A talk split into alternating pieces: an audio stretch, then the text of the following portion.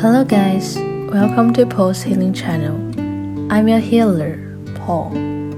Every night, I will read for you and wish it can heal your tightness. Tonight, we are going to read Success is a kind of choice.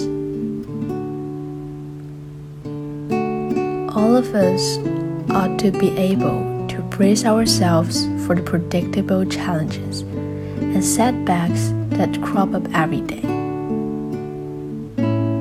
If we expect that life won't be perfect, we'll be able to avoid that impulse to quit.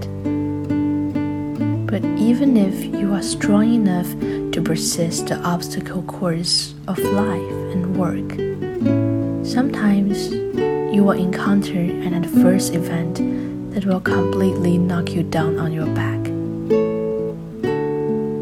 Whether it is a financial loss, the loss of respect of your peers or loved ones, or some other traumatic event in your life,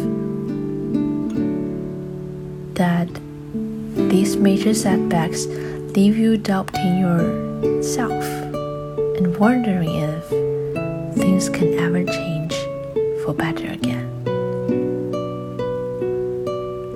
Adversity happens to all of us, and it happens all the time. Some form of major adversity is either going to be there or is lying in wait just around the corner. Must recognize that history is full of examples of men and women who achieved greatness despite facing hurdles so steep that easily could have crushed their spirit and left them lying in the dust.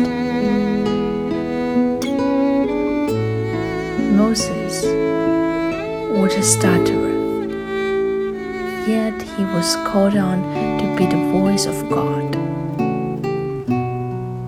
Helen Keller made an impact on the world despite being deaf, dumb, and blind for a very early age. There are endless examples.